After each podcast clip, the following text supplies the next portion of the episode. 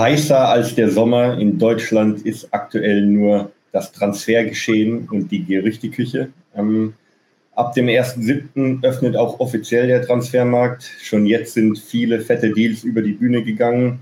Noch mehr wird äh, spekuliert, welche Deals noch passieren könnten. Und gerade die Bundesliga ist äh, in diesem Sommer besonders unter dem Brennglas. Zum einen, weil der FC Bayern groß angreifen möchte zum anderen auch, ähm, weil der BVB den Abgang von Jude Bellingham kompensieren muss. Und damit erstmal herzlich willkommen. Wir sprechen heute über den BVB-Kader für die kommende Saison, was noch passieren könnte in Dortmund ähm, und vor allem, wie man den Bellingham-Abgang auffangen kann. Dazu habe ich heute Oskar zu Gast als BVB-Fan. Herzlich willkommen. Danke, moin. Ja, Oskar, am Anfang, du als BVB-Fan, wie, wie erlebt man diesen, diesen Sommer ähm, aus Dortmunder Sicht? Gerade mit Blick auf die Ereignisse am letzten Spieltag der Vorsaison und mit dem Abgang von äh, Jude Bellingham. Wie ist deine Gefühlslage? Ähm, meine persönliche Gefühlslage ist eigentlich ganz gut. Äh, man nimmt viel Unruhe, auch so in den, in den sozialen Medien unter den BVB-Fans wahr weil der eine oder andere Deal nicht geklappt hat, ähm, man sich vielleicht irgendwie eine schnellere und aggressivere Transferoffensive gewünscht hat, um direkt irgendwie zu zeigen, da wo wir aufgehört haben, wollen wir auf jeden Fall weitermachen. Ähm, mir persönlich gefällt aber die Ruhe und Besonnenheit gut, mit ähm, der der BVB gerade auftritt. Ähm, heißt auch Deals, die eigentlich ähm, fest eingeplant waren, namentlich zum Beispiel Ivan Fresneda oder Edson Alvarez, ähm, wo eigentlich schon alles klar gewesen sein sollte, am Ende aber das finanzielle Gesamtpaket nicht gepasst hat. Ähm, das gefällt mir, dass Dortmund da dann irgendwie sich selber treu bleibt und sagt, ähm, wenn die Vereine jetzt doch noch mal mehr Ablöse fordern, dann sind wir halt raus. Ähm, also äh, das gefällt mir gut, weil eigentlich hat Dortmund eine schlechte Verhandlungsposition durch den Abgang von Bellingham und Guerrero. Und es ist klar, das sind die Positionen, auf denen muss was passieren.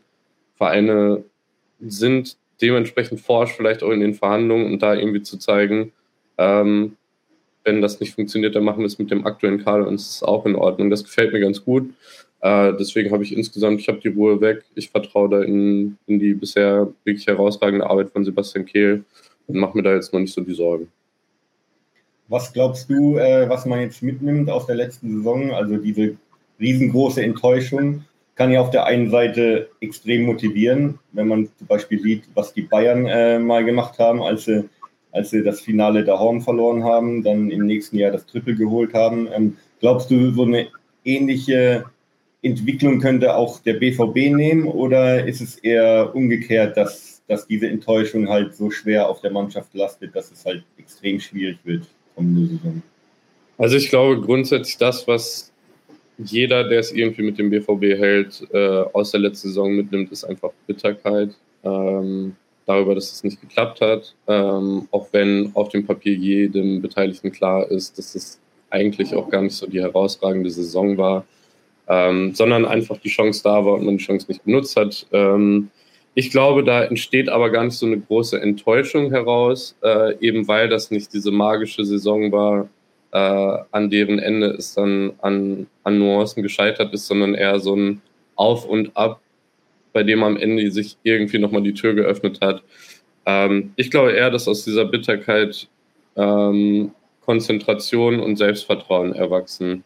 Ähm, also das Wissen darum, hey, so wie die Mannschaft zusammengestellt ist, so wie wir das aufgestellt haben, auch mit Edin Terzic als Cheftrainer, ähm, das kann funktionieren und da können wir weiterarbeiten und, und da betone ich auch nochmal, dass mir das gerade einfach gut fällt, wie ruhig und besonnen der BVB da auftritt und ähm, sicher auch weiß, also der FC Bayern dreht gerade völlig frei, äh, nicht nur was das Personalmanagement angeht, sondern auch eben was die Transferplanung angeht. Also das ist ähm, dann in etwa das, was wir vielleicht hätten bekommen können, wenn wir diese Superliga bekommen hätten. Aber ähm, also wenn, wenn die Bayern da tatsächlich Harry Kane und Min Jae Kim holen und äh, äh, weitere Transfers dieser Kragenweite brauchen wir nächste Saison auch nicht darüber diskutieren, wer Meister wird. Also das ist dann einfach auch ein, ein sehr offensichtlicher Klassenunterschied.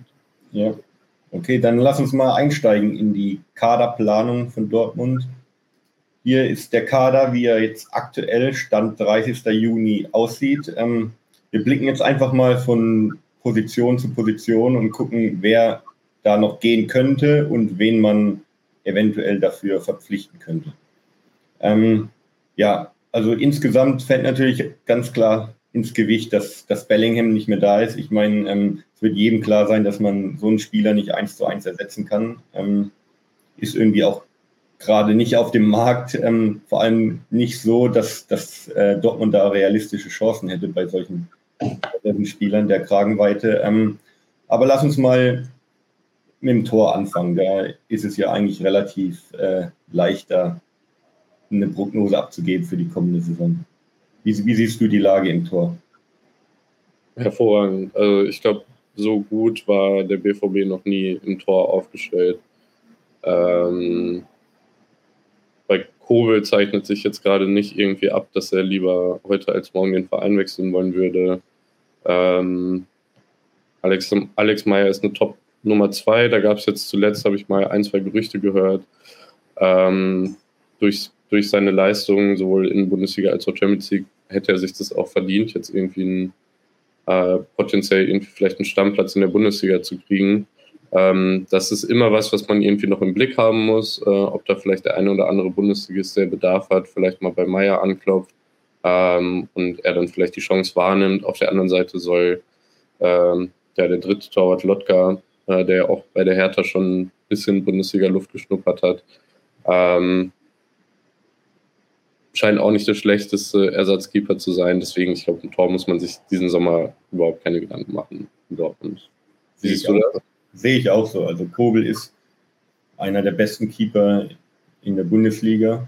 Ähm, man kann sogar einen Case aufmachen, dass er der letzte Saison der beste äh, Bundesliga-Keeper war. Also da ist man überragend besetzt. Und wie du gesagt hast, Meier und auch Lotka sind, sind sehr gute Vertreter. Also da muss man sich keine Sorgen machen. Und ich denke auch, dass alle drei bleiben werden. Ja.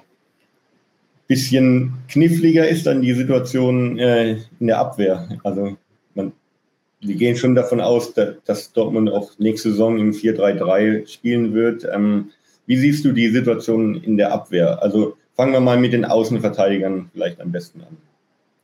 Tja, und da sind wir bei der für mich allergrößten Baustelle im, im BVB-Kader, ähm, dem geschuldet, dass der Außenverteidigermarkt einfach weiterhin schwierig ist und bleibt. Ähm, es gibt einfach wenig hochklassige Außenverteidiger.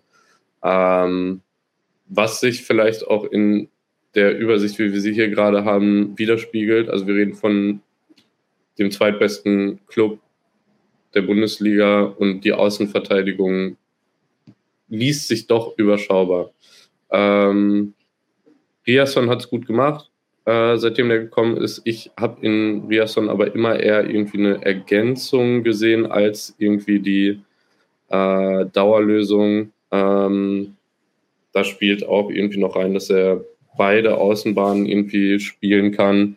Ähm, also für mich hervorragender Transfer, hervorragender äh, Kaderspieler auch, der äh, einspringen kann, wenn Not am Mann ist, der Energie bringt, ähm, alles top.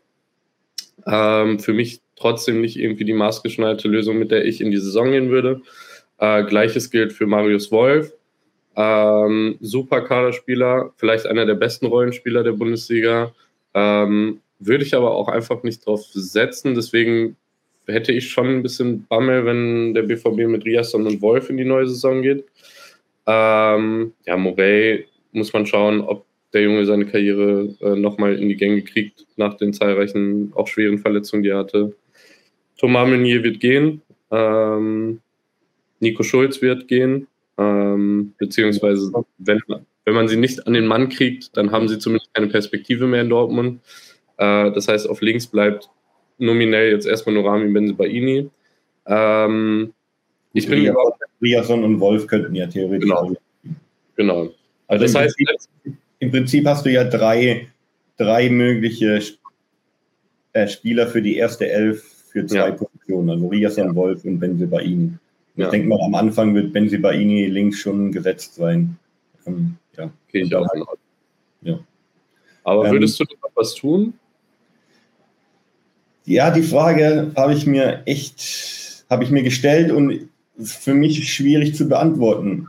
Klar wäre ein, ein, Upgrade ähm, für die rechte, für die rechte Verteidigerposition schon äh, wünschenswert. Die Frage ist halt, welche Spieler kann man da bekommen und äh, wie viel Geld muss man da investieren? Also, ähm, also ich denke schon, dass, dass Benzebaini hinten links gesetzt sein wird. Ich, ich weiß, dass du da so ein bisschen Bauchschmerzen hast, Oskar. Ich finde ihn zumindest eine solide Lösung hinten links. Wäre dann die Frage, wer hinten rechts verteidigt. Die Einschätzung für Riasson und Wolf teile ich zu 100 Prozent. Ähm, ich hätte jetzt aber auch keine großen Bauchschmerzen mit den beiden als Paket ähm, die Saison da ähm, zu, zu, gestalten. Ähm, die Frage ist, ob die Personaldecke mit drei wirklich, mit drei, mit diesen drei Spielern für zwei Positionen reicht für die komplette Saison oder ob man halt wirklich nochmal da nachlegen muss. Weil ich denke, Morey sollte man vielleicht mal verleihen oder ja, dass er einfach regelmäßig spielen kann nach seinen schweren Verletzungen. Ja, wen könnte denn der BVB holen? Also ich habe jetzt nicht so die ganz großen äh, Transferempfehlungen da für die, für die rechte Abwehrseite. Also ähm, Fresneda wäre natürlich schon äh, so ein Dortmund-like Transfer gewesen mit viel Potenzial. Aber wie man hört, ähm, hat man sich da aus dem Poker verabschiedet. Ich hätte noch ähm, Wanderson von AS Monaco, Brasilianer, ist jetzt auch Nationalspieler. Ähm, der will dem Vernehmen nach auch äh, wechseln. Die Frage ist halt, wie viel kostet er und wie viel Konkurrenz hat man bei ihm? Weil der Junge, der hat schon auch ordentliches Potenzial, ist so einer, der defensiv, offensiv gleichermaßen stark ist, ähm, würde aber, denke ich, mindestens 30 bis 40 Millionen kosten. Also das wäre halt auch schon ein Rieseninvest. Ähm, weiß nicht, ob, ob der BVB da äh, bereit wäre dazu, äh, so einen Invest einzugehen für die rechte Seite. Und ich glaube, das ist, also das ist so ein, dem darf man nicht aufsitzen, dass der BVB mit Bellingham gut Geld eingenommen hat, ähm, weil letztlich das, was aus der Bellingham Ablöse ins Transferbudget fließen soll, sind, glaube ich, 60 Millionen Euro äh, oder ähnliches. Und damit gilt es halt eben auch, eben diese Lücken zu füllen, ähm, die Bellingham in der Mannschaft gerissen hat. Und ich sehe es gerade nicht, dass Dortmund mit dem Personal, das gerade da ist, mit Riasson Wolf und Benze Baini, nochmal 30, 40 Millionen für einen Außenverteidiger locker macht. Ähm, ich habe trotzdem, habe ich mal zwei, drei Namen irgendwie zusammengesucht für die Ostverteidigung, wo ich sage, ähm, vielleicht passiert da was, vielleicht wäre das ganz interessant. Ähm, das wären zum einen zwei Spieler von Manchester City, äh, einmal Rico Lewis, äh, 18-jähriger Rechtsverteidiger, der unfassbar viel Potenzial hat und das letzte Saison auch schon in einige Einsätze bekommen, hat das da auch äh, angedeutet. Ähm, für mich wäre das vielleicht irgendwie so ein Case von ein, zweijährige Laie, ähm, weil bei City äh, vielleicht noch nicht so die Perspektive auf wirklich viel Spielzeit da ist. Äh, klar, aber ist, äh, in Zukunft soll der Junge hier irgendwie ähm, auch Leistungsträger werden. Und das hat äh, für Dortmund ja schon immer in der Vergangenheit ganz gut äh, funktioniert, solche Spieler dann auszuleihen. Einfach, dass man dann nochmal irgendwie Klasse und Qualität und nochmal eine zusätzliche Lösung und auch ein bisschen jugendliche Frische, gefällt mir immer bei Dortmund, gut äh, reinbringt. Äh, auf der anderen Seite, äh, Sergio Gomez ähm, ist äh, als zentraler Mittelfeldspieler damals in die, in die, zu, zum BVB gewechselt. Ähm, dann, glaube ich, von da aus nach Anderlecht, wurde da zum Linksverteidiger umgeschult, hat seinen Weg zu Manchester City gefunden äh, spielt da aber über seine Möglichkeiten. Also kommt bei City nicht zum Zuge. Ähm, dürfte irgendwie ein überschaubares Preisschild haben, lass das 10 bis 15 Millionen Euro sein. Linksverteidiger ähm, kann eben auch äh, zentral spielen. Ähm, ich weiß jetzt aber nicht, wie das Verhältnis äh, BVB Sergio Gomez ist, ob da vielleicht irgendwie überhaupt, da vielleicht auch einfach kein Interesse an so einer Rückkehr besteht. Ähm, aber das wäre für mich auch nochmal ein interessanter Name. Äh, und dann hätte ich noch zwei teurere Lösungen. Das wäre zum einen äh, Gerd Ruder von Feyenoord, äh, der aber wohl zu RB Leipzig gehen soll. Ähm, und Pascal Struik von Leeds. Ähm, ursprünglich Innenverteidiger, letzte Saison aber hauptsächlich Linksverteidiger gespielt.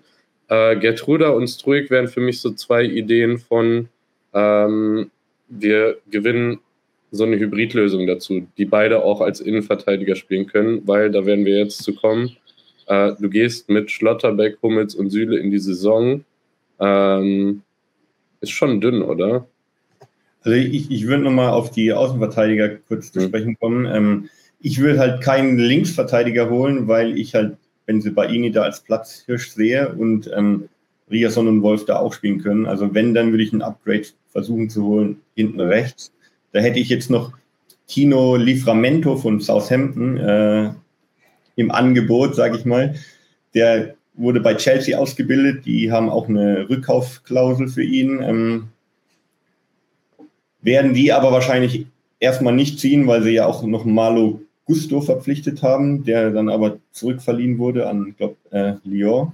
Ähm, mhm. Ja, der wäre vielleicht eine Lösung, die auch finanzierbar wäre, weil Southampton ist ja auch abgestiegen aus der äh, Premier League. Ähm, der Junge hat auch ordentliches Potenzial und könnte dann zumindest mittelfristig auch ein Upgrade sein hinten rechts.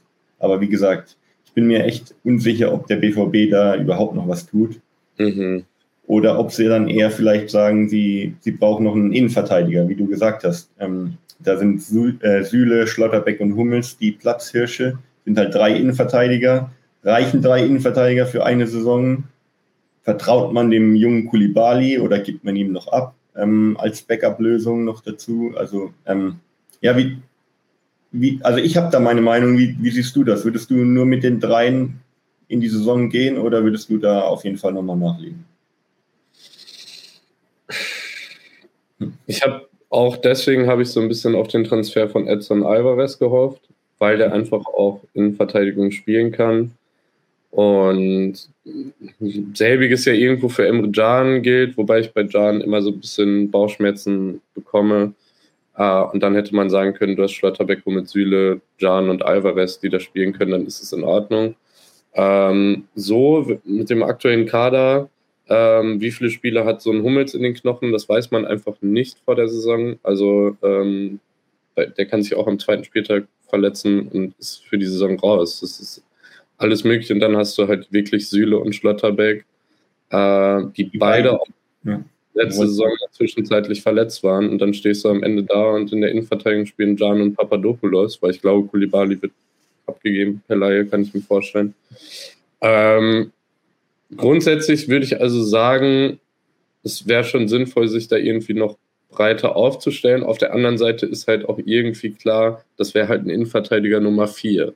Mhm. Äh, also, wo die Frage ist, also wer, wer würde sich das antun, als Innenverteidiger 3 oder 4 zum BVB zu wechseln, der aber die Qualität hat, um da wirklich irgendwie ähm, ja, eine überzeugende Rolle zu spielen. Ähm, deswegen fände ich, fänd ich diese Hybridlösung aus äh, so einem Spieler, der eigentlich Außenverteidiger spielt, aber Innenverteidigung auch kann, ganz interessant. Ja, also in der Vorbereitung äh, auf, auf heute war ich eigentlich ganz klar der Meinung, ich würde mit den drei in die Saison gehen und auch keinen mehr holen. Eben weil Alvarez eigentlich kommen sollte, der auch sehr gut als Innenverteidiger spielen kann.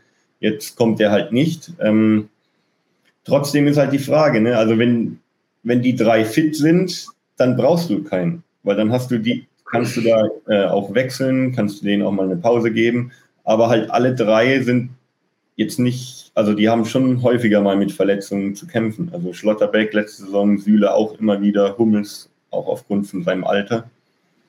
Aber wie du sagst, wenn du einen holst, dann äh, ist der erstmal nur die Nummer vier und wer hilft dir da wirklich weiter, der als Nummer vier kommt? Also da würde ich mir halt dann wünschen, dass, dass es da einen im, im, beim BVB gibt aus der Jugend, aus, aus dem eigenen Nachwuchs, der da zumindest die Qualität hat, in der Bundesliga mal einspringen zu können.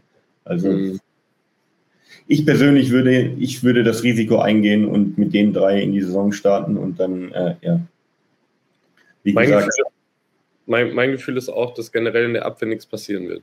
Also ähm, maximal ein Perspektivspieler, entweder für, für gehe grundsätzlich bei dir mit, dass schon die Position des Rechtsverteidigers irgendwie Sinn machen würde. Aber ich glaube, eigentlich glaube ich nicht dran, dass noch was passiert und wir gerade hier schon auf der Übersicht den Abwehrkader für die nächste Saison sehen, abzüglich halt Meunier, Schulz, vielleicht ein Kulibali. Ähm, ja. ja. Das glaube ich irgendwie auch. Und ich glaube halt auch, dann kommen wir jetzt vielleicht auch zum Mittelfeld schon, dass da halt so die größte Baustelle liegt. Klar, mhm. Elias Bellingham, den kannst du nicht eins zu eins ersetzen, das ist klar.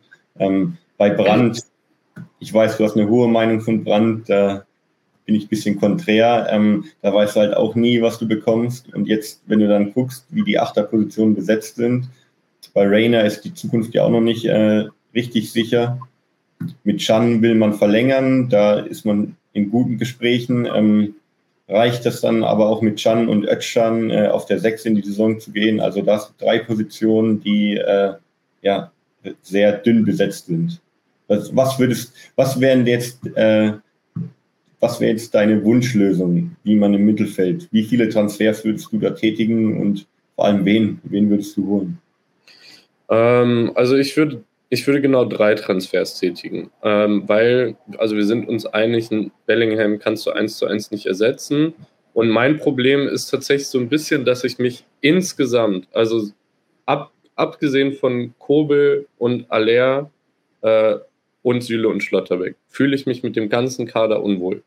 Ähm, ich bin nicht der Meinung, dass es ein schlechter Kader oder ein schlecht zusammengestellter Kader, sonst wirst du auch nicht Zweiter in der Bundesliga.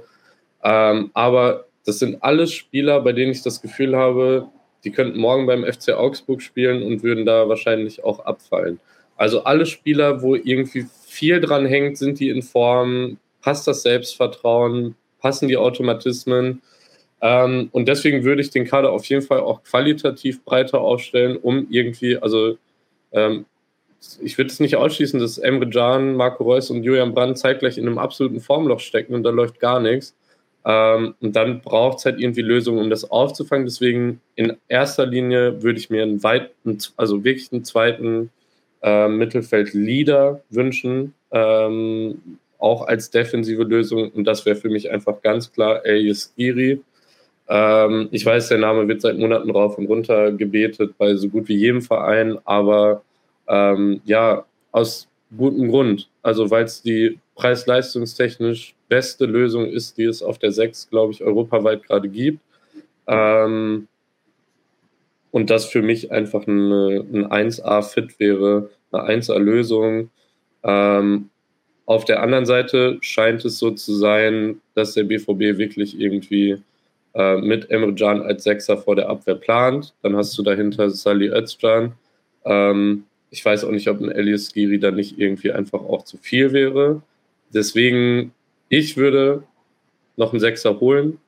Äh, gerne Skiri. Als Alternative vielleicht Morten Julmann von äh, Lecce. Ja. Ist der Kapitän. Ich mag junge Spieler, die, also die früh Kapitän werden. Ich glaube, mit 22, 23 Kapitän geworden, die da Verantwortung übernehmen können. Ähm, robuster Spieler, wird mir gut gefallen. Ähm, was es sonst braucht, also weil in der letzten Saison die defensive Absicherung einfach auch zu schwach war beim BVB. Ähm, das fiel dann wirklich zu häufig auf die Schultern des einzigen Sechsers, äh, weil Bellingham halt irgendwie auch Schwierigkeiten hatte, seine Position zu halten. Also so ehrlich muss man sein, das ist wohl die einzige Schwäche, die dieser Spieler hat, ähm, so wirklich seine Position zu halten und, und ähm, dann defensiv da zu sein. Ähm, Deswegen fände ich irgendwie so einen Box-to-Box-Spieler fürs Mittelfeld noch ganz interessant. Ähm, und da hätte ich zwei Namen auf der Liste. Das wäre zum einen meine absolute Premium-Lösung, mein absoluter Wunschspieler.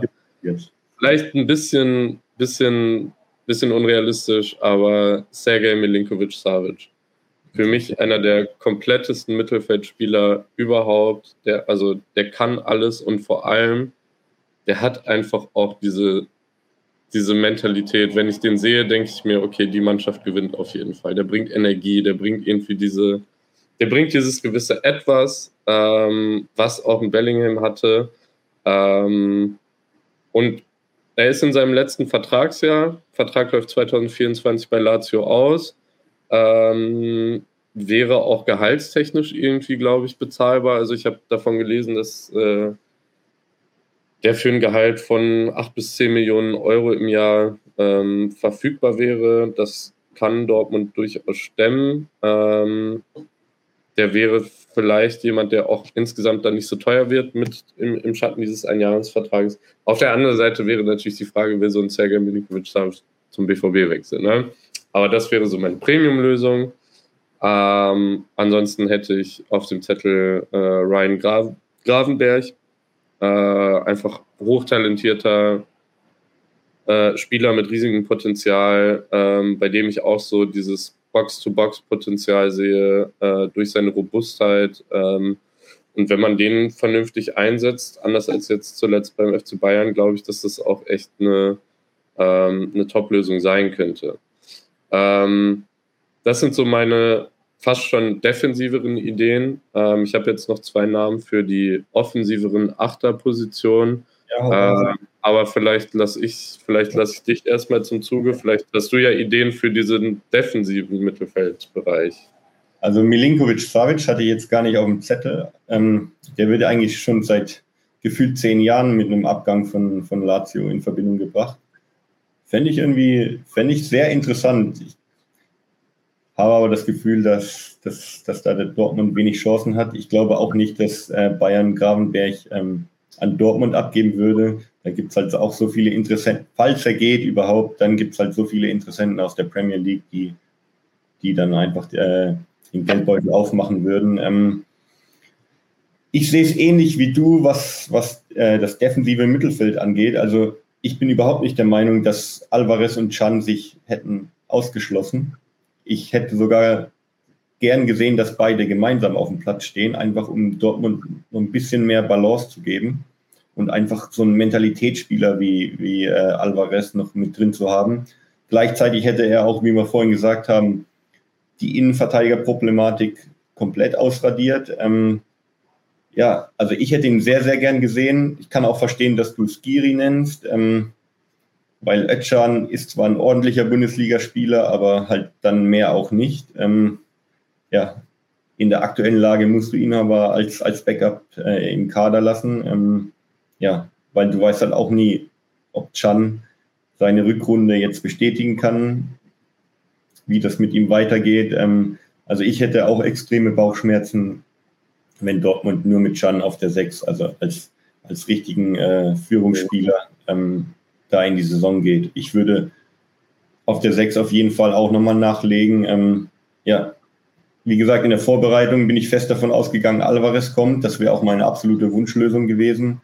Ähm, wen ich jetzt noch auf dem Zettel hätte, äh, wäre Romeo Lavia von auch von Southampton. Keine Ahnung, ob ich den richtig ausspreche. 19 Jahre. Ähm, Man City hat eine Weiterverkaufsbeteiligung von 20 Prozent. Ähm, 32 Millionen Marktwert. Keine Ahnung, wie teuer der am Ende werden würde, aber da sind ich auch. Ihn, ich habe ihn auch auf meiner Liste stehen, ähm, eben weil er bei Southampton spielt und damit einem Premier League Absteiger und deswegen wahrscheinlich den Verein wechselt, vielleicht auch ein bisschen günstiger wird, vielleicht irgendeine Klausel hat. Aber an dem sollen auch viele Topclubs aus der Premier League dran sein. Deswegen hatte ja. ich den jetzt auf, zwar auf der Liste, aber hatte nicht so das Gefühl, das könnte passieren der hätte halt eine unglaubliche Dynamik. Also die würde dem mhm. auch sehr, sehr, sehr gut tun. Ähm, wenn ich noch auf der Liste hätte, ein bisschen, bisschen älterer Spieler, aber immer noch jung, 23 Jahre von Feyenoord, äh, Mats Wiefer. Mhm. Ähm, hat aber auch bis 27 noch Vertrag. Ähm, keine Ahnung, ob man da mit, mit wie viel Kohle man ihn da weglocken könnte, aber auch so ein, so ein grundsolider äh, Mittelfeldstratege, würde ich sagen. Ähm, der dem BVB, denke ich, auch sehr gut tun würde. Und noch einen richtigen Youngster, der jetzt so ein bisschen gehypt wird, Arthur Vermeeren von Antwerpen, 18 Jahre alt, hat jetzt schon einen Marktwert von 17 Millionen, Vertrag bis 2026. Ähm, wahrscheinlich auch schwierig, den zu bekommen, denn äh, da sind auch schon große Clubs an ihm dran. Aber Dortmund kann halt auch immer dieses Faustpfand äh, in den Ring werfen. Junge Spieler können bei uns den Schritt zum absoluten Topstar machen. Hat man jetzt nicht nur bei Bellingham gesehen. Also das wäre auch so ein Kandidat. Da wäre auch nicht so der Riesendruck da, dass er jetzt sofort spielen müsste, sondern der könnte erstmal hinter Chan ähm, bleiben und dann gucken, ob man vielleicht gemeinsam mit ihm äh, spielen kann oder ob er erstmal nur der Backup ist und sich dann weiterentwickelt. Also das wäre so ein Spieler, da könnte man mal einen Transferversuch starten. Ob der dann gelingt, steht natürlich auf dem anderen Blatt. Aber insgesamt würde ich sagen, wir brauchen, also Dortmund, nicht wir, äh, braucht auf jeden Fall äh, noch einen defensiv ausgerichteten Mittelfeldspieler, um einfach mehr Breite und noch mehr Qualität da auf der Position zu haben. Ich glaube, da sind wir uns grundsätzlich einig. Äh, mein Gefühl geht aber auch gerade in die Richtung, dass Dortmund da auch nicht mehr wirklich was macht oder zumindest sagt, da müssen wir auf jeden Fall was machen. Wobei ich glaube, wir können da generell sagen, dass man gerade das Gefühl hat, Dortmund sortiert sich vielleicht gerade noch mal ein bisschen neu, sondiert den Markt, wartet vielleicht mal ab. Äh, ich, finde der, ich finde den Namen Kamara kann man schon auch mal nennen. Äh, also ich meine, wir haben ihn auch in der, in der Aufstellung hier drin. Und ähm, ich habe letzte Saison äh, habe ich ein, zwei Spiele von ihm bei der U19 gesehen und ähm, habe mich schockverliebt in diesen Spieler. Ähm, also Gut. wahnsinnig agil und dynamisch und ähm, hochtalentiert. Ähm, gleichzeitig aber scheinbar irgendwie auch noch nicht so bereit für diesen Schritt zu den Profis. Ähm, aber vielleicht kriegt er ein paar Minuten äh, nächste Saison. Ähm, ich könnte mir vorstellen, dass das vielleicht sogar eine Überraschung der nächsten Saison werden wird. Ähm, und ähm, das ja vielleicht, also soweit will ich mich jetzt auch nicht aus dem Fenster ja vielleicht auch so ein Ding, ist es ein Edin Terzic und Sebastian Kehl sagen, ey, wir haben Emre Can, mit dem wir auf jeden Fall, und das scheint ja der Plan zu sein, fest vor der 6 plan. Dahinter haben wir Sali Özcan, der einfach auch ein guter Ausputzer ist, der auch Energie bringt. Und dann vielleicht ein Kamerad, bei dem du sagst, ey, so, wir wollen dem Jungen jetzt auch nicht noch einen Spieler vor die Nase setzen, sondern auch eben, wie du sagst, zeigen, du kannst es hier schaffen. Ähm, das, also deswegen total schwierig, das gerade einzuordnen. Ähm, ich glaube, über wen wir halt noch reden müssen, zumindest ein, zwei Sätze, Felix ein Matcher. Ähm, einfach weil es ja irgendwie relativ klar zu sein scheint, dass er kommt. Äh, wie ist da dein Gefühl? Äh, also, hm. also nochmal kurz zur Einordnung. Ich glaube auch, dass, dass der BVB jetzt nicht so große Transferaktivitäten haben wird, also nicht so viele Spieler holen wird. Und dann, also man scheint sich ja aktuell wirklich auf diese Achterposition zu konzentrieren. Und ähm, Felix Metscher, denke ich, gut, das hat man auch bei Alvarez gedacht, aber ich denke, dass, dass dieser Transfer ähm, stattfinden wird. Aki Watzke hat ihn jetzt auch nochmal bei der Süddeutschen Zeitung ähm, verteidigt. Ähm, ich glaube, den Transfer drücken sie durch. Dann hätten sie einen Spieler, der sozusagen als Bellingham-Nachfolger kommt. Ich glaube aber, dass es mindestens noch einen zweiten Spieler braucht. Also man darf auch die, jetzt egal was man von dem Transfer halten mag, mit den ganzen Nebengeräuschen, ähm, man kann eigentlich keinen Spieler wie ein Matcher diese Last auf die Schulter legen, du bist jetzt der eine Bellingham-Nachfolger. Also da braucht es mindestens noch ein Schulterpaar mehr.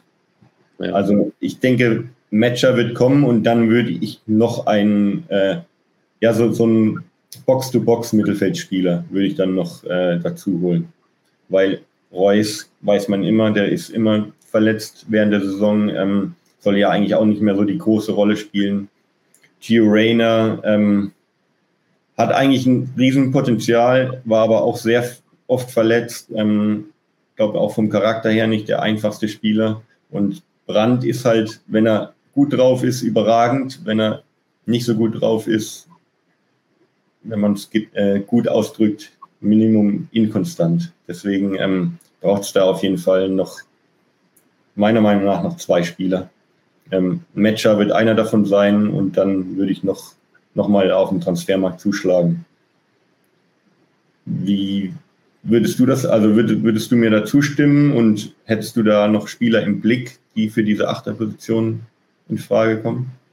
Ähm, ich würde dir, also ich würde dir auf jeden Fall zustimmen, dass ein Matcher nicht reicht und es noch einen zweiten Spieler braucht. Ähm, ein, zwei Sätze zu einem Matcher. Ähm, ich kann ihn sportlich wenig einschätzen, ähm, weil ich einfach nicht viel verfolge, wenn der VfL Wolfsburg am Ball ist. Aber ich, ich, ich, finde, ich, finde, ich finde das interessant. Der hat jetzt irgendwie ein halbes Jahr, war der, war der Gesetz in der Startelf, mhm. davor und danach immer wieder nur so eingewechselt.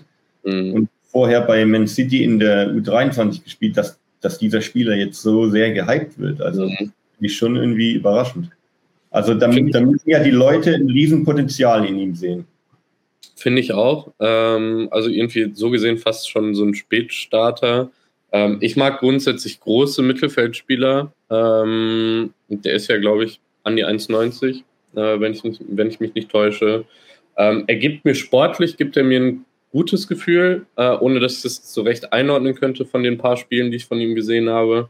Ähm, aber nichtsdestotrotz, mir bereitet das wirklich Kopfschmerzen, ähm, was der BVB da mit der Verpflichtung von Matcher lostritt und ähm, auch wie sorglos man damit umgeht. Also dieses ähm, Aki Watzke und äh, der Präsident Lunov haben sich mit dem an den Tisch gesetzt und danach war klar, ja, ja, das passt schon mit den Werten des Vereins und so. Das ist eben genau das, was so ein bisschen mein Problem ist, nämlich dieses, ja, ja, das passt schon, das passt schon, äh, das passt schon mit den Werten. Ne? Dieses Abfrühstücken einer Sache, die halt einfach hochkomplex ist, weil letztlich reden wir nicht darüber, ob ähm, Felix ein Matcher homophob ist oder nicht, sondern wir reden darüber, ähm, was er mit seiner Plattform einfach erreichen kann und mit diesen queerfeindlichen Posts auch schon erreicht hat. Äh, und das ist einfach eine Dynamik, die man nicht unterschätzen darf. Also ähm, letztlich, mein Gott, der wird jetzt seine Klappe halten. Wahrscheinlich wird genau das auch Gegenstand des Gesprächs gewesen sein zwischen äh, Lunow und, und Watzke. Ähm, aber nichtsdestotrotz hat er mit diesem Post einfach jetzt auch über einen längeren Zeitraum Menschen auf seiner Plattform gesammelt, die offen queerfeindlich sind. Und das sind Spieler, äh, das sind Menschen, die das dann auch in Zukunft über die Plattform des BVB ausleben werden. Ähm, und das heißt, du hast letztlich, glaube ich, einfach so ein, du bringst so eine Stellvertreter-Thematik durch den Transfer von Matcher da rein, die eben den Werten des BVB gegenüber nicht funktioniert. Und ähm, ich glaube, das werden die Fans, die in Dortmund schon immer ein gutes Gespür auch hatten, auch den Verein und den Matcher spüren lassen. Und ich kann mir auch vorstellen, dass der Junge überhaupt nicht funktionieren wird, wenn er bei jeder Ballberührung ausgepfiffen wird. Ähm, ja, auf jeden Fall ein dicker Rucksack, den er damit. Genau, also deswegen bin ich, ähm, wie eigentlich bei, dem, bei, bei vielen Spielern im BVB-Kader, äh, hier aber aus anderen Gründen äh, auch bei einem Matcher ähm, voll von Kopfschmerzen und Sorgen, wie das funktionieren wird und ob das funktionieren wird. Deswegen auf jeden Fall würde ich mir noch eine, äh, eine Top-Lösung für das Mittelfeld wünschen. Ähm, wie gesagt, Sergej Milinkovic-Savic und ich bin zufrieden. Ich habe nichts gesagt. Ähm, Glaube ich jetzt nicht mal dran.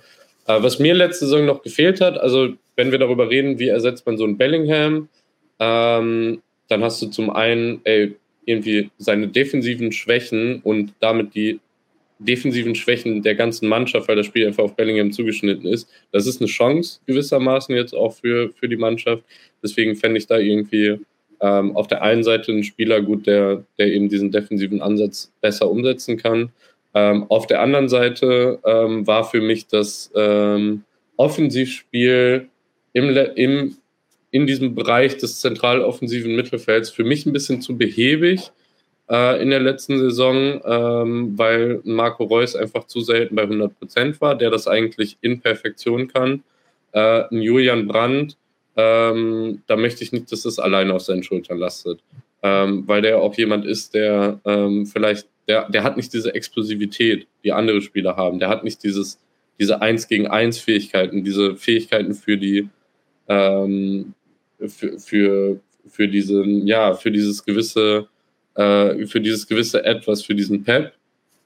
Ähm, und deswegen würde ich mir da noch genau so einen Spieler wünschen, der irgendwie Bindeglied zwischen Mittelfeld und Offensive ist und da einfach auch für so ein bisschen äh, un unerwartete Momente sorgen kann. Und ähm, da habe ich jetzt mal zwei Namen auf der Liste. Das eine ist weiterhin Mohamed Kudusch, äh, von Ajax Amsterdam. Ähm, da gab es eine Zeit lang sehr intensive Gerüchte. Äh, die Spur ist kalt geworden. Ähm, mal schauen, ob da noch was geht äh, mit, seiner, mit seiner Dynamik, mit seinem Tempo, mit seinen Fähigkeiten auch im Abschluss und im 1 gegen 1. Wäre es für mich eine sehr gute Lösung. Äh, der zweite Name, den ich auf der Liste habe, ist Ada Güler äh, von Fenerbahce. 18-jähriger Türke, ähm, sagen wir es wie es ist, the next big thing. Ähm, dementsprechend aber auch schon auf der Liste von Barca, Real Madrid, äh, whatever. Ähm, da verweise ich dann nochmal auf das, was du eben gesagt hast, von wegen der BVB hat da dieses gewisse Faustpfand, äh, irgendwie auch fast schon garantieren zu können, dass sich junge Spieler gut entwickeln. Ähm, Wäre für mich schon, schon eine spannende Option, nochmal so da im zentralen offensiven Mittelfeld mit Ada Güler. Ich glaube aber, ich glaube, nur vom Gefühl her glaube ich dran, dass er, dass er diesen Zwischenschritt überspringt und direkt zu Barca Real geht. Also, wie gesagt, ich bin ja kein super Brand-Fan, aber was ich ihm zuguten, zugute halten muss, ähm, er hat im letzten Jahr so, so, eine gewisse Spielweise entwickelt, dass er halt auch so als Achter für mich mehr in Frage kommt, weil er aggressiver gegen den Ball geworden ist, defensiv ein bisschen besser. Und ich glaube fast sogar, dass ihm die Rolle ein bisschen als zurückgezogener Achter besser liegt, als ähm, als Zehner oder auf dem Flügel zu spielen. Deswegen ja, könnte ich mir das vorstellen, dass, dass Chan so die klare Sechs gibt, Brand als Achter und dann noch so einen offensiven Mittelfeldspieler dazu. Ähm, ich hatte vorher oder in der Vorbereitung hatte ich einen absoluten Wunschspieler ausgemacht, ähm, bis ich dann gemerkt habe, der wechselt schon. Ähm, Benfica Lissabon hat sich den geschnappt. Ähm, Orkun Kötschü von Feyenoord, 22 Jahre überragender Spieler. Das wäre so ein Box-to-Box-Spieler gewesen mit einem überragenden Fernschuss. Ähm, das hätte dem BVB auch gut getan, diese Komponente. Ähm, ja, ansonsten Enzo Lefe war lange im Gespräch. Den habe ich mir auch ein bisschen länger angeguckt. Bei ihm ist halt so, der ist nur 1,70 groß. Ähm, was halt aber, macht, aber macht schon Spaß, ne? Aber der Typ macht richtig Spaß, dem zuzuschauen. Also der hat Bewegungen drauf. Ähm, der wäre jetzt auch nicht so mega teuer, glaube ich. Ähm, mhm. also da sollten die, die Verantwortlichen schon nochmal einen Blick drauf werfen, ob man den nicht vielleicht so für 25 Millionen äh, an Land ziehen kann. Ich glaube, der, der hat noch äh, ordentlich Potenzial. Der würde auch den BVB-Fans richtig Spaß machen. Ähm, jetzt zuletzt gab es Gerüchte über Sergio Arribas, ähm, Kapitän von der zweiten Mannschaft von Real Madrid, 21 Jahre, bekommt wohl in der bei den Profis nicht die ganz große Chance. Ähm, bei dem könnte ich mir so vorstellen, so ein Modell, wir leihen ihn für zwei Jahre aus oder verpflichten ihn fest ähm, mit Rückkaufoptionen äh, von Real Madrid, so ähnlich wie es bei Cavachal und Leverkusen damals war. Der Junge ähm, hat auch mächtig Potenzial, glaube ich. Also der hat äh, in der dritten Liga ja bei Real 2 gespielt und da hat er mächtig abgeliefert. Also der hat auch geile Bewegungen drauf so ein mhm. richtiger Spielmachertyp für die Schnittstellenpässe. Ähm, denke ich mal, der könnte auch vorne die, die Jungs ähm, gut einsetzen. Also da sollte man wirklich drüber nachdenken, ob man da vielleicht ähm, auch mal einen Move macht ähm, aus Dortmunder Sicht. Wen ich jetzt noch auf dem Zettel hätte, der auch eher unrealistisch ist, ähm, Davide Fra äh, Fratessi von Sassuolo, 23 mhm. Jahre, italienischer Nationalspieler. Der wird allerdings, also so wie es die Italiener eigentlich normal immer machen, zu einem Top-Club in Italien wechseln, denke ich mal. Juve, Inter, AC. Ja. Ähm, das ist so ein Box-to-Box-Mittelfeldspieler. So also der gefällt mir auch richtig gut, weil er halt auch immer wieder vorne mit reingeht, ähm, torgefährlich wird, aber auch defensiv so ein, so ein aggressiver Kettenhund ist. Was ich, was ich interessant finde, ähm, für den, eigentlich für den gesamten Kader gerade bei Dortmund und irgendwie die Überlegung, die wir beide jetzt gerade haben, ist, es gibt irgendwie nicht so dieses Gefühl von, genau diese Position, genau diesen Spieler braucht es, sondern es ist eher so, ja, boah, um ehrlich zu sein, so wirklich vorstellen kann man sich relativ wenig äh, und man sammelt einfach Namen zusammen, bei denen man grundsätzlich sagt, die wären eine Verstärkung für die Mannschaft.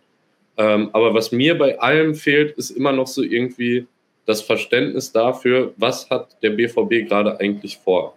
Also wollen die noch einen zweiten Sechser holen?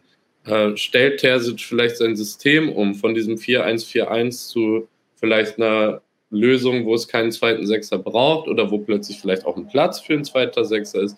Also das ist so, das hatte ich selten ähm, in den letzten Jahren, dass ich einen BVB-Kader gesehen habe, die Sommerpause steht bevor und ich völlig ideen- und ratlos war, was da passieren soll, ob da überhaupt was passiert. Das finde ich schon spannend. Und so sammelt man halt wirklich einfach Namen, bei denen man denkt, die könnten die Mannschaft besser machen. Wirklich dann glauben tut man dann aber nicht. Ne? So, so, genau so ging es mir auch. Also für mich, die, wie gesagt, die Achterposition, Matcher kommt, wer dann darüber hinaus noch kommt, ob da jemand kommt, schwierig zu sagen einfach, weil es halt auch nicht die, diesen einen, wie du sagst, diesen einen äh, Spieler gibt, den man jetzt unbedingt verpflichten möchte oder würde oder dass man das gehört hat. Ähm, ja, es ist echt, äh, es bleibt zumindest spannend über den Sommer hinweg, was, Dortmund äh, so macht.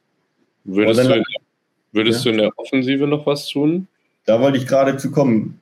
Jetzt gucken wir uns mal die Offensive an. Würdest du da was tun? Also ich habe da eine klare Meinung. Ich würde da den Kader so lassen, wie er ist.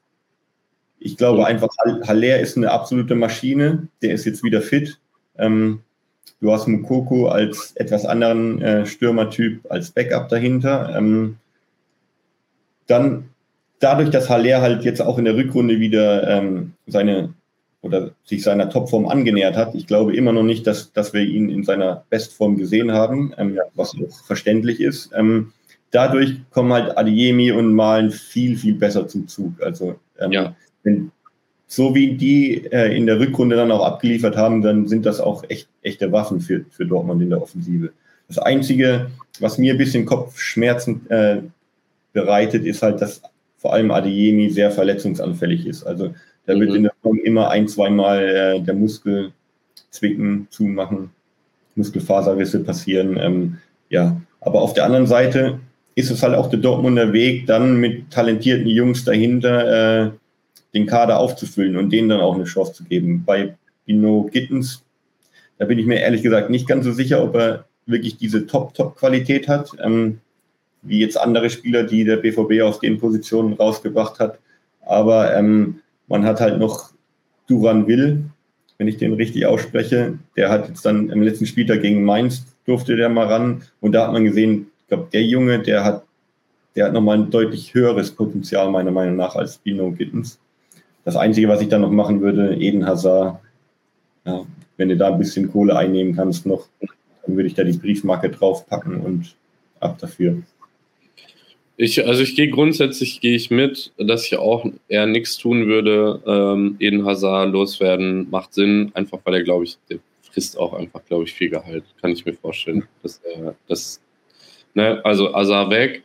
Äh, ich sehe es bei Bino Gittens ein bisschen anders, weil bei ihm ist das Problem die Schulter.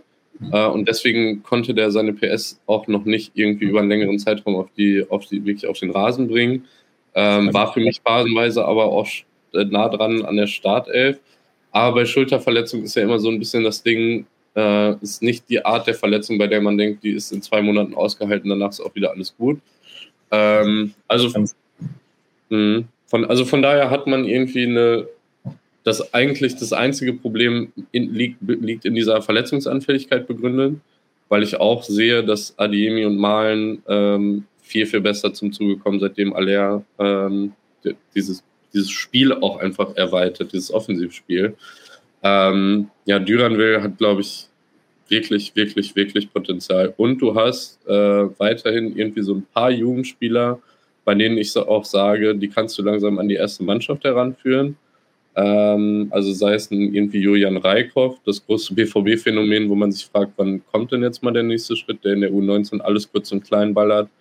Ähm, aber glaube ich auch für die nächste Saison noch nicht unbedingt für die erste Mannschaft eingeplant ist. Äh, dann hat man Paris Brunner, ähm, überragender Spieler. Also ähm, jetzt schon einer meiner absoluten Lieblingsspieler, wenn er den Durchbruch schafft, weil er einfach, ähm, er gibt mir so viel als Zuschauer einfach. Also macht einfach Spaß, ihm zuzugucken, geht in Tempo-Dribblings, traut sich was zu, kommt meist, glaube ich, von der rechten Seite ähm, und das ist so ein Ding, du hast Adeyemi, du hast Malen, die sind gesetzt, dann hast du Duranville und Bino Gittens, wenn alle Stricke reißen und da zwei, drei Leute verletzt sind, du hast entweder die Möglichkeiten, du kannst einen Brand auf den Flügel stellen, Reus, einen Rainer, oder du ziehst halt mal einen dieser Jugendspieler hoch. Ähm, mit, ich bin, ich bin so ein bisschen, ich bin ein bisschen angefressen über irgendwie äh, den, den, auch den teilweise medialen Umgang mit Mukoko. Äh, dass es immer heißt, wann bringt er endlich sein Potenzial auf die Straße und gleichzeitig sehen wir, der Junge ist 18 und legt für einen 18-Jährigen schon echt eine irgendwie gute Karriere hin, hat gute Zahlen, ähm, aber das ist natürlich diese Krux von, man denkt, der ist der nächste Cristiano Ronaldo oder der nächste Lionel Messi äh, und man wartet so ein bisschen darauf, dass er auch wirklich Leistungs-, Leistungs-, Leistungsträger wird. Für mich wäre das tatsächlich auch eine Überlegung, äh, Mukoko zu verleihen für ein, zwei Jahre. Ähm, wie du mit ihm umgehen würdest. Ne? Ich würde ihn, also ich würde den Teufel tun, den abgeben, einfach weil das auch jemand ist, der super viel äh, Identifikation mitbringt und auch für diesen Verein lebt und atmet und einfach auch Spaß macht. Äh, der ist 18 und hat schon riesige Schritte gemacht. Also ich bin weit davon entfernt zu sagen, Mukoko muss man abschreiben oder abgeben. Ähm, eine Laie fände ich interessant. Äh, zumal ich dann in dem Fall, falls Mokoko abgegeben wird, welche Art auch immer, hätte ich äh, schon noch so einen kleinen äh, Wunschspieler im Sturm, und zwar Marvin Duksch. Ähm, ist ja weiterhin, um ehrlich zu sein, ich habe es jetzt in den letzten zwei, drei Wochen nicht weiter verfolgt. Vielleicht ist seine Ausstiegshause auch schon ausgelaufen. Oder ist es Mitte Juli gewesen oder Mitte Juni? Die, also, wenn ich wenn es richtig im Kopf habe, ist die abgelaufen. Wenn die abgelaufen ist, wird jetzt ab zumindest. Dann wird es wahrscheinlich eher kein Thema mehr werden, aber äh, da war ja so ein bisschen die Geschichte, Dortmund, der Junge, hat in der Jugend mit Edin Terzic zusammengearbeitet. Ein großer, spielstarker Stürmer, äh, der auch so ein bisschen irgendwie aus dem Zentrum auf den Flügel ausweichen kann und dann auch als ähm, nochmal ein zusätzliches spielerisches Element ist. Hätte ich schon sexy gefunden, ähm, aber grundsätzlich würde ich mit Aller und Mukoko in die Saison gehen äh, und da nichts, nichts groß machen. Jetzt, jetzt wo du es ansprichst, also ich fände zum Beispiel die Kombi Haller und Dux besser als äh, Haller und Mukoko. Also ich glaube auch, der Mukoko hat noch ganz viel Potenzial. Ich glaube aber nicht, dass er so der absolute Megaspieler wird. Einfach, weil ich irgendwie finde, für ihn gibt es auch nicht so richtig diese beste Position, weil als alleinige Spitze ist er einfach körperlich zu schwach, also nicht groß genug, nicht, da hat er auch Probleme, Bälle festzumachen, also ist kein richtiger Mittelstürmer, aber er ist auch kein Außenstürmer, also das ist so, so das Timo Werner Phänomen irgendwie. Mhm. Mokoko wäre eigentlich am besten in der Doppelspitze, aber spielt halt fast keiner mehr in der Doppelspitze. Mhm. Dux wäre für mich da auch eine geilere Lösung, weil er einfach, wie du sagst, so spielstark ist, ähm, trotzdem Bälle festmachen kann, vielleicht jetzt nicht so der er hat schon jetzt gut geknipst in der Rückrunde, aber es ist normalerweise nicht der Stürmer, der, der jetzt ähm, der Torjäger vor dem Herrn ist. Dafür bringt er halt diese spielerische Qualität mit. Ähm, ja, fände ich gut. Ähm, Koko, denke ich aber, wird am Ende da bleiben. Also die werden mit Haller und Koko in die Runde gehen. Ähm, hätte aber noch eine andere Frage zu, zu Gio Reyna. Wie würdest du mit dem verfahren? Glaubst du, dass der noch den Durchbruch schafft oder würdest du versuchen, ihn sogar zu gutem Geld noch abzugeben. Ja, da spalten sich bei, also da spalten sich wirklich die Geister bei mir. Äh, was mich extrem stört, ist, ähm, dass mein, mein, mein ganz persönlicher Eindruck, dass er irgendwie ein sehr egoistischer Spieler ist. Äh, also in, im Zweifel auch immer irgendwie den eigenen Weg statt den Pass wählt. Und ich mag solche Spieler nicht. Ähm, dann gab es ja auch so ein bisschen Trubel um die amerikanische Nationalmannschaft. Man sollte nicht anfangen, aus solchen Geschichten irgendwelche Rückschlüsse auf die Persönlichkeiten der Spieler zu ziehen. Aber ich sag mal so, ich habe es im Hinterkopf, dass es da auch so ein bisschen Ärger gab. Ähm, und dann ist es so ein bisschen irgendwie das Ding von, er ist vielleicht zu gut, also der ist vielleicht einfach zu gut, um diese, um diese nur so ein Rollenspieler zu sein und will dann vielleicht auch mal irgendwie eine klare Ansage, ey, wir planen fest mit dir oder such einen neuen Verein. Dann hast du irgendwie vielleicht, wie gesagt, nur mein ganz persönlicher Eindruck, so ein bisschen irgendwie dieses Gefühl von, der ist nicht Mannschafts Mannschaftsspieler genug. Ich, ich bin grundsätzlich bin ich ein großer Rainer-Fan ich bin auch immer Fan von diesen Spielern, die es aus der eigenen Jugend von Dortmund schaffen. Äh, deswegen wäre ich traurig, äh, wenn er abgegeben wird. Äh, ich kann es mir vorstellen, tatsächlich. Also bei einem passenden Angebot könnte ich mir vorstellen, dass Dortmund ihn auch verkauft. Aber ähm, gibt es für ihn überhaupt einen, so einen guten, einen guten Markt? Das frage ich mich. Also ich kann mir nicht vorstellen, dass jetzt ein Verein kommt und sagt, 30 Millionen haben wir jetzt für den auf den Tisch. Auch da finde ich eine Laie tatsächlich auch spannend.